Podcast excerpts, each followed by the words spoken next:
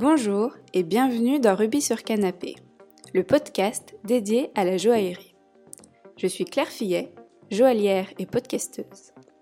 La France, et plus particulièrement Paris, est la capitale du savoir-faire joaillier. En tant que passionnée de cet univers, j'ai donc arpenté ces rues à la rencontre de professionnels talentueux de ce secteur. Aujourd'hui, j'ai le plaisir d'accueillir Juliane Coulet, qui est graveuse ciseleuse en Suisse. Bonjour Juliane, je suis ravie de t'accueillir dans Rubis sur Canapé. C'est très gentil d'avoir accepté euh, mon invitation. tu t'appelles Juliane Coulet et tu es graveuse ciseleuse. Tu exerces un métier qui est vraiment euh, peu connu euh, et rare. Est-ce que tu peux déjà nous expliquer ce que c'est comme, comme métier? La gravure, c'est un métier, euh, dirais, euh, c'est un métier qui demande beaucoup de dextérité, en fait, parce que tu peux, euh, tu vas enlever, tu vas travailler la matière en l'enlevant. Par contre, si tu en enlèves trop, tu peux pas en remettre. C'est ça la difficulté, d'accord. la, la sculpture, quoi. Mm. Mais la sculpture, encore, je crois que tu peux reprendre euh, le glaise, la terre, remettre, retravailler. Et là, le métal, en fait, tu ne peux pas. Donc, en fait, tu n'as pas droit à l'erreur. Ouais, c'est ça qui est compliqué. Euh, je travaille avec des outils qui s'appellent des gouges, des brins. Euh, on, va, on va sculpter. Et puis, c'est tout petit, parce que je travaille sous microscope. D'accord, oui, c'était ça. Et c'est des microscopes à, à combien de... qui grossissent à combien? Ouais, euh, ouais euh, ça grossit de, je dirais, 10 fois à 40 fois. Ah oui, quand même. Ouais. Parce Ouais, que mais on travaille pas en 40 fois, hein, mais euh, je pense à 10 fois. euh, c'est juste que pour certains détails, euh, tu peux avoir besoin de grossir euh, énormément, quoi. Ok. Alors après, les outils, bah, ils ont différentes formes. Du plat, du strié, euh, du doté. Enfin, il y a, plein de, de formes d'outils qui vont, euh, qui vont couper, en fait, comme des couteaux. Je vais faire des copeaux, enlever la matière, Toi, tu travailles euh, sur quoi comme euh, sur euh, sur du comme métal euh, Alors, euh, je travaille tous les métaux. Euh, or, argent, platine, euh, acier. Euh, mais euh, je travaille principalement pour l'horlogerie. Donc, euh, je fais des cadrans, des boîtes de montres, des carrures, des lunettes, tout ce qui est habillage de la montre. Et puis, euh, mais après, il y a aussi des bijoux. Gourmettes, euh, rendre beau des bagues, euh, graver à l'intérieur des bagues. Enfin, Oui, par exemple les chevalières, ouais. Mm. chez chevalière. Voilà, il y a un tas de, tas de choses à faire. Mais une chevalière, par exemple, ça te met combien de temps à faire euh, les, les armoiries dessus? Je dirais que c'est entre pour un, un motif en, en négatif, en fait, parce qu'il faut, retourner le sein. Mm. Ça prend 4 à, à 6 heures une, une chevalière avec un, déjà un, un beau blason. Ouais. Ah oui, donc c'est quand même euh, très long. Mais quand tu dis l'habillage de la montre, c'est quoi? C'est parce que Ben, tout ce qui est, qui est, en- qui est, euh, qui est sur, euh, sur la boîte de la montre, en fait, sur l'extérieur, en fait. d'accord. Euh, Ah oui, donc c'est mais c'est un peu du verre ça pour le coup, non? Non, mais alors, euh, tu as la, t'as la glace qui est Mhm. au-dessus du cadran. d'accord. Après, la- tout ce qui entoure le, la glace jusqu'au bracelet, D'accord. euh, ça, tu peux graver les cornes, la Mm. lunette, la, la base qui est autour de la, de la glace, euh, des choses comme ça. D'accord. Le bracelet aussi, ça arrive. Ah oui, carrément sur le bracelet, mais du coup, oui, ça, c'est des bracelets en, en métaux, quoi. C'est pas, du, c'est Ouais. pas des bracelets en cuir, euh, ouais. Ouais. Ouais. Ok. Et toi, qu'est-ce que qu'est-ce que t'aimes dans ton métier? Ce que j'aime dans ce métier, c'est euh, c'est dur à décrire. J'ai toujours aimé dessiner et euh, c'est la base. Sans dessin, tu peux pas, euh, parce qu'en fait, soit tu dois euh, créer un motif, soit tu dois reproduire un motif que le client veut. D'accord. Le dessin, déjà, à la base, euh, c'est essentiel. Donc, j'ai toujours aimé dessiner. Et puis après, euh, je sais pas, je ne saurais pas t'expliquer pourquoi j'ai eu des- ce déclic-là avec ça et pourquoi euh, j'ai toujours été persuadée. Je me suis jamais posé la question est-ce que je vais y arriver ou pas. C'était Ouais. euh, inné. C'était vraiment naturel et ça s'est un peu Ouais. imposé à toi. Euh, J'aime ce métier parce que c'est exigeant. Et puis, le but pour moi dans ce métier, c'est de, faire, de faire vivre la gravure. Ne dois pas après avoir l'impression que ton dessin il sort d'une machine. Oui, qu'on voit que c'est à la main qui est du charme. Mm. Et puis, il n'y a pas droit à l'erreur. Ça, j'aime. Ça demande beaucoup de, de dextérité, de concentration. Tu peux jamais baisser ta garde, en fait. Mm. Tu peux pas. Tu peux pas te relâcher. Tu es perpétuellement, en fait, euh, concentré. Parce que si tu oublies un petit truc, ben, en fait, euh, tu, peux, tu peux vite euh, rater. Ou, euh, Bah ouais. Comment t'as eu l'i- l'idée et, et l'envie de- d'exercer ce métier? Comment ça s'est fait en fait? Mais je travaillais comme horlogère, enfin non, j'étais en apprentissage plutôt. Donc euh, je montais des montres. Et puis euh, j'ai vu quelqu'un faire ça, réaliser des chevalières ou des gravures sur des montres. Et puis euh, je ne sais pas ce qui s'est passé? Ça, voilà, ça, ça- j'ai eu comme un flash quoi. Je dis, ah oui, ça c'est moi. Je dis ça c'est moi et je, peux pas je sais pas, j'arrive pas à expliquer pourquoi c'est comme ça, c'était inné quoi. C'est pas, c'est pas quelque chose que j'ai acquis. J'ai jamais eu l'impression en apprenant de, de peiner, de devoir travailler pour y arriver. Oui, euh, c'est ça fluide. déroulé comme ça, de source. Et du coup, comment comment t'as appris alors? Parce que donc t'étais horlogère, t'avais fini tes études d'horlogerie, c'est ça? Enfin, t'étais Ouais. en apprentissage, mais du coup, t'as refait d'autres études? Comment comment ça s'est fait alors? Mais j'ai, euh, j'ai déjà terminé mon apprentissage horloger Mhm. parce que euh, le monsieur m'avait dit bah, c'est bien d'avoir un diplôme, comment est-ce que tu as fini ce que tu as J'ai fait ça. Et puis ton, ton, diplôme d'horlogerie, c'était en combien d'années du coup? L'apprentissage horloger, c'est en trois ans. D'accord, donc c'était quand même déjà Voilà, assez long. Je pense en deuxième année. Quoi. Ok, donc tu t'es dit, je finis quand même l'horlogerie, j'ai Ouais. mon diplôme et après je me spécialise. D'accord. Donc après, euh, mais il fallait qu'une place se libère dans la boîte pour que je puisse euh, faire et ça ne s'est pas fait tout de suite. Donc après, je travaillais au service après-vente. Donc je réparais des, des montres. D'accord. Et puis, euh, et puis à cette époque-là, en 2000-2001, Ouais. une place s'est libérée à l'atelier de gravure euh, dans la marque où je travaillais, donc chez Julien Lecoultre. D'accord. Et puis là, à partir de ça, mais j'ai poussé pour aller à. Donc ça n'a pas été ça parce que. Ouais, mais il a acheté une horlogère, mais il ne savait pas de l'autre côté ce qu'il allait trouver. Oui, c'est ça. Euh, voilà, mais j'ai. Su être convaincante. Ouais, j'ai réussi à, t'intégrer- à intégrer cet atelier. Donc voilà, c'était très bien parti. J'étais euh, à la production assez vite. Et puis, euh, en fait, je sais pas, il y a un truc qui. J'ai l'impression qu'il n'y avait pas tout le métier. Parce que dans une marque horlogère, tu ne peux pas tout voir. Il y a des choses qui, qui font partie du métier, mais qui n'ont pas réellement euh, de sens de se faire là parce que c'est trop petit. Quoi. Et euh, j'ai eu la chance de rencontrer un monsieur, un indépendant, qui s'appelle Monsieur Nerlich, à Alsace. Je suis allée le voir comme ça pour lui rendre visite. Et en fait, en voyant mes, mes pièces, le peu de pièces que j'avais fait, il m'a m'a proposé de m'apprendre.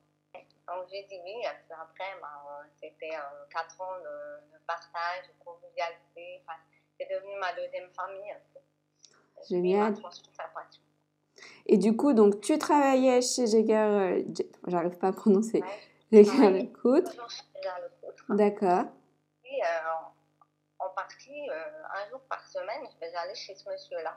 D'accord. Donc c'était un peu organisé avec ton travail en fait, ou c'était juste. euh, Ouais. Après, après c'était en rapport la même chose, parce que ça pouvait que enrichir mon travail à- dans la marque. C'est ça. Et donc ouais. Et là donc tout était à Lausanne du coup. Oui, oui, oui. Euh, non, alors euh, une partie à la vallée du Loup, je travaillais à la vallée du Loup, euh, dans un petit village qui s'appelle Le Sentier. D'accord. Et, euh, puis j'allais euh, j'allais à Lausanne chez ce monsieur prendre mes cours. D'accord. Donc, du coup, toi, ton, ton parcours, est-ce que tu avais fait d'autres choses avant d'être horlogère ou c'était ta formation euh, première? Je suis sortie du, brevet des collèges, en fait. D'accord. euh, Et mon, enfin, mon but à l'époque, euh, c'était euh, de dépendre de mes parents. D'accord. Donc Voilà, tu voulais avoir un, un travail assez rapidement Ok. Avec la j'avais vraiment mal- du mal à, à suivre. C'était juste euh, toujours regarder les gens les, sur les lèvres. Mais Ouais, c'est trop fatigant. C'est m'assumer. Ouais, d'accord. Et, et comment tu as eu l'idée de- d'entrer dans le monde de l'horlogerie alors? Mais je laissais entrer là parce qu'en fait, mon papa est horloger. Et quand j'étais petite, en fait, j'étais toujours dans ces outils. Du coup, euh, comme j'avais une affinité avec ce qui est petit et assez dextérité manuelle, euh, je me suis lancée là-dedans. et Puis ça me plaisait aussi. Par contre, ce qui me dérangeait, c'est que j'avais pas cet aspect artistique qu'on retrouve en gravure. Et moi, je suis moins fonctionnelle, quoi. Je suis plus l'artiste. C'est plutôt le côté, oui, artistique qui te plaît, mais bon, quand même, euh, le côté fabrication, t'es es, bien dedans. C'est un tout, en fait. Effectivement, en horlogerie, t'étais pas complète. Il te manquait une partie. Mais finalement, en fait, euh, les deux métiers se complètent parce que, ayant étudié les montres avant, en fait, j'ai plein d'aspects sur la, technicité des pièces, des composants, des choses, des petits ponts, quand faut graver des squelettes, tout ça, qui sont tout fins, où il ne faut vraiment pas les plier. J'ai tout cet aspect-là, du coup, comme je connais. Et je trouve que finalement, les deux métiers se complètent bien. Les caractéristiques techniques euh, des montres et des, des pièces. Quoi. Oui, tu comprends bien comment, euh, comment ça fonctionne. Et puis surtout, si c'est toi qui dois réaliser le dessin, bah, tu sais que tu vas pas euh, mettre à un endroit pas stratégique euh, telle gravure, euh, parce que sinon ça peut abîmer le, le, mécanisme ou des choses comme ça, j'imagine. Oui, exactement. Dans tes, dans tes expériences de travail, comment ça se passait? Quelle était euh, l'ambiance en horlogerie bah, Toujours bien, en fait. Euh, toujours bonne ambiance de travail. En fait, euh, je pense qu'au total des marques que j'ai traversées, je travaillais toujours euh, au niveau des métiers d'art, en fait. Donc aussi avec des ateliers des choses comme ça. Je m'occupais quasiment que de, que de pièces uniques. Que de pièces fait en petite série, tout ça. Parce que moi, je suis quelqu'un qui, qui, Enfin, je fais de la série, hein, mais des petites. Mais après, je ne pense pas que je sois quelqu'un à, à, faire de la prod. Oui. Au bout d'un oui. moment, je, je... ça t'intéresse pas, c'est pas là. Euh... Donc toi, c'est vraiment des. Ça, ça m'enrichit pas. Ouais, toi, c'est vraiment des grosses et belles pièces euh, voilà. avec un, un certain euh, budget, etc. Quoi. Et c'est où alors où tu as le plus aimé travailler? Alors, le plus, euh, ce que j'ai le plus aimé, alors bien sûr, euh, travailler en marque horlogère dans un atelier, c'est génial parce que euh, tu as une sécurité et tout. Après, je pense que là, j'aime beaucoup être indépendante. En 2019, et, et depuis, c'est vraiment. Euh, alors, il y a un côté où euh, tu sais jamais où tu vas, parce que euh, voilà, il y a des hauts, des bas. Mais euh, je trouve que c'est vraiment enrichissant euh, parce que tu gères ton temps, ton travail, plein de choses en fait. Et là, ça me permet vraiment d'exploiter de, mon métier, de me donner à fond, mais aussi euh, de ne pas laisser tomber mes filles et tout ça. Le projet que moi je fais pour oui. des privés, où euh, je dois proposer des, des décors, autant des pièces pour des marques euh, où il y a déjà le décor, mais les pièces sont vraiment belles. Oui, justement, c'est la question que j'allais te poser, c'est qui tes clients en fait? Ben, Mes clients, il y a des clients de marque horlogère, il y a euh, des clients privés, euh, des fois des bijouteries, mais c'est quand même plus rare. Et après, il y a, il y a aussi plein de, de petits, euh, de marques, d'indépendants. Oui, qui ont besoin juste de la gravure et qui n'ont pas de graveur en interne et qui... Ok. Et, et les... Les marques horlogères, les, les, les, grosses marques, quand même des ateliers à l'interne. Oui, c'est ça. Ok. Mais quand c'est des clients euh, privés, enfin personnels, c'est quoi comme type de profil euh, les gens qui font faire graver euh... je, dirais des clients asiatiques, de Singapour, ou, voilà, des clients qui achètent souvent des belles montres, qui veulent les faire graver comme ça. Tu es venue euh, en Suisse, parce que donc tu es française, c'est ça? Oui. Et tu oui. es venue en Suisse euh, parce que l'horlogerie suisse est très réputée ou parce que tu avais envie d'aller en Suisse? Enfin, Comment ah, ça s'est fait? Parce qu'en fait, euh, pour faire la prod apprentissage d'horloger, bah, mon papa était en Suisse. Mais en fin de compte, je ne suis plus. Et puis, puis j'ai décidé de m'y installer. Au fil des années, je ne me suis jamais vraiment sentie frontalière. J'étais un peu tiraillée entre les deux, je n'aimais pas. Ouais, parce que tu étais frontalière pendant tes, pendant tes études. D'accord. quelques années. Mais c'était un statut qui ne me convenait pas. D'accord. Et parfois, en fait, j'allais dormir, en, je faisais l'inverse. J'allais dormir en France, mais je vivais en Suisse. Quoi. D'accord. C'était ouais. euh, l'inverse des frontaliers. Quoi. Et puis, euh, bah, finalement, bah, j'ai rencontré mon mari. Et puis, euh, oui, donc ça, ça joue aussi, forcément. J'ai passé pas. Parce que frontalier, qu'est-ce qui te convenait pas? Parce qu'ils sont un peu mal vus en Suisse ouais, ou... des kilomètres. Tu fais des kilomètres et des kilomètres. Ouais, ça c'est fatigant. Puis, euh, moi, j'aime bien m'investir dans quelque chose. Donc, euh, c'est vrai que, je sais pas, quand tu t'investis dans un travail, mais que tu, tu passes de l'autre côté, enfin, je sais pas, moi, je, enfin, ça, ça dépend des gens, mais moi, Ouais. c'est Ouais, c'était pas ça. Et donc, tu t'es, tu t'es plus en. Toi, tu dirais que pour être euh, graveuse, qu'est-ce qu'il faut vraiment comme qualité? Comme qualité? Mm. Euh, mais déjà, déjà à la base, il faut aimer dessiner. Ouais, Et puis après, euh, des qualités quand même de patience, de faut aimer ce qui est petit, très précis, très rigoureux. faut Ouais. être manuel. Non, c'est quand même un métier très manuel, très, euh, qui demande de l'attention, euh, euh, de la réflexion, euh, et la concentration. Et je dirais que c'est les principales qualités pour, euh, pour Ouais. exercer ce métier-là. Après, il y a deux, deux, deux profils de gens pour ce métier-là. Il y a les gens qui, qui ont ça dans la main, Mhm. clairement. Et euh, t'as des gens qui, t'as beaucoup, bah, comme partout, à force de travail, tu arrives à la par la force des choses à, à Ouais. réaliser quelque chose, quoi. Voilà, si on aime et qu'on travaille, on y arrive. Voilà. En gros, c'est ça le, le message, quoi. Ouais. Est-ce qu'aujourd'hui, tu peux nous dire un peu euh, tes projets?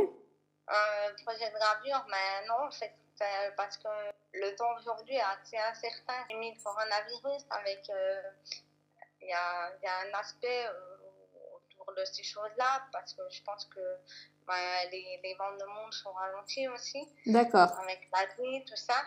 Un peu, bon, après, euh, ça se développe beaucoup sur Internet, quoi. Mais, euh, mais je trouve qu'aujourd'hui, je peux pas dire au jour le jour des projets que j'aurai demain. Je sais pas. Ouais. Donc, tu tu t'adaptes un peu à la situation, mais t'as pas vraiment euh, de projet établi. tu, tu vois, en fait, comment ça va se passer, quoi. Un peu quoi. Euh, au jour le jour. Mais c'est bien aussi, quoi. Enfin, ça me permet de garder confiance, le cap, et puis euh, euh, finalement, euh, l'important, c'est de vivre le moment présent.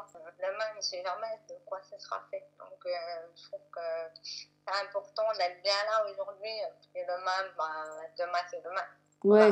C'est ça. Et du coup, justement, en, en ces temps de, de pandémie où on est vraiment tous, tous chez soi, quand on va bientôt pouvoir revoyager, etc., toi, est-ce qu'il y a des, des endroits en Suisse que tu nous conseilles un peu de, de visiter? Euh, Il y a plein de chouettes endroits. Il y a euh, Lausanne, Genève, des, des, des belles villes à visiter, Berne aussi. Sinon, euh, ben, tous les cantons ont un peu leurs euh, leurs choses propres, que ce soit euh, à Lucerne, à dans le canton des Grisons.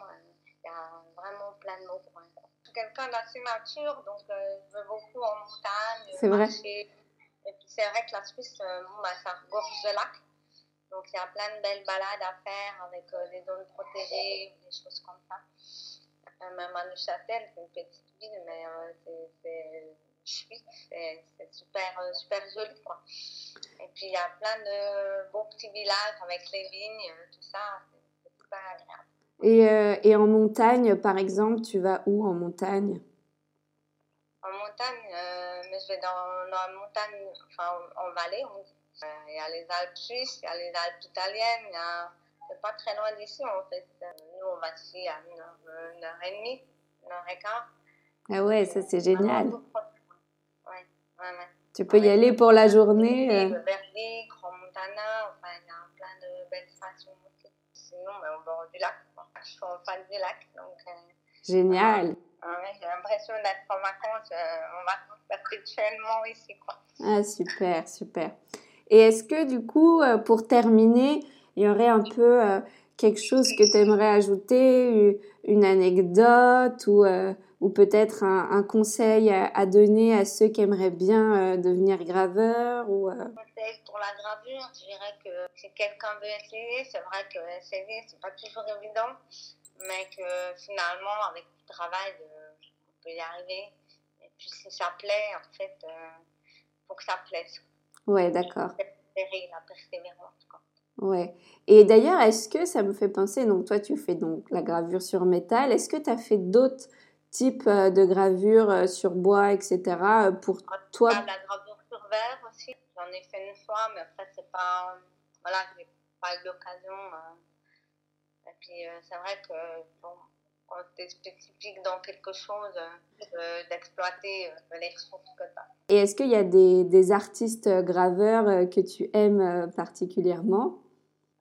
Oui, il y, a, bah, il deux, trois personnes ici, principalement dans l'horlogerie, qui sont, qui sont assez reconnues et qui travaillent vraiment bien. Il y en a un paquet. Ok, bon bah super, c'est vraiment gentil d'avoir partagé ta, ta passion de, de la gravure euh, avec nous. J'espère qu'il que ça a pu euh, ouvrir euh, des horizons, parce que c'est vrai que c'est quand même un métier rare qu'on ne connaît pas du tout et de voir un peu, d'écouter quelqu'un qui nous explique comment ça se passe, c'est, c'est super quoi. Avec... C'est gentil de m'avoir interviewé, merci beaucoup.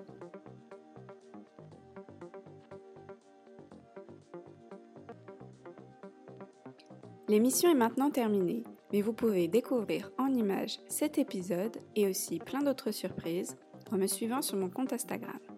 Si vous aimez Ruby sur Canapé et que vous voulez soutenir le podcast, je vous invite à vous abonner à l'émission et à laisser votre avis sur les différentes plateformes d'écoute. Et bien sûr à attribuer des petites étoiles. Je vous donne rendez-vous le mois prochain pour une nouvelle rencontre.